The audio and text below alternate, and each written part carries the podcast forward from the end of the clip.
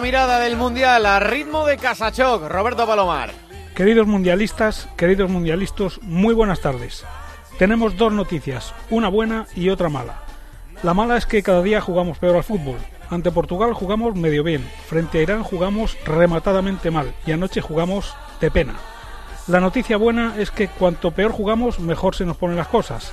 Milagrosamente somos primeros de grupo, hemos entrado en la fase final por el lado bueno del cuadro y jugamos contra Rusia el domingo con casi una semana por delante para recuperarnos y para reflexionar.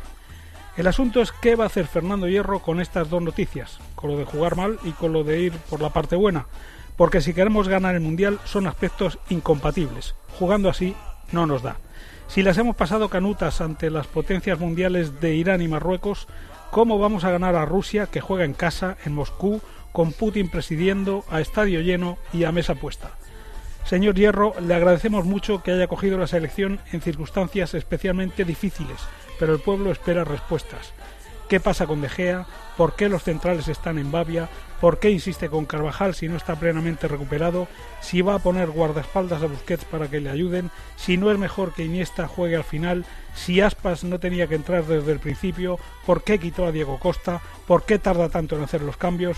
En fin, la noticia mala es que tenemos muchas preguntas. La buena es que todo tiene arreglo. A tiempo estamos.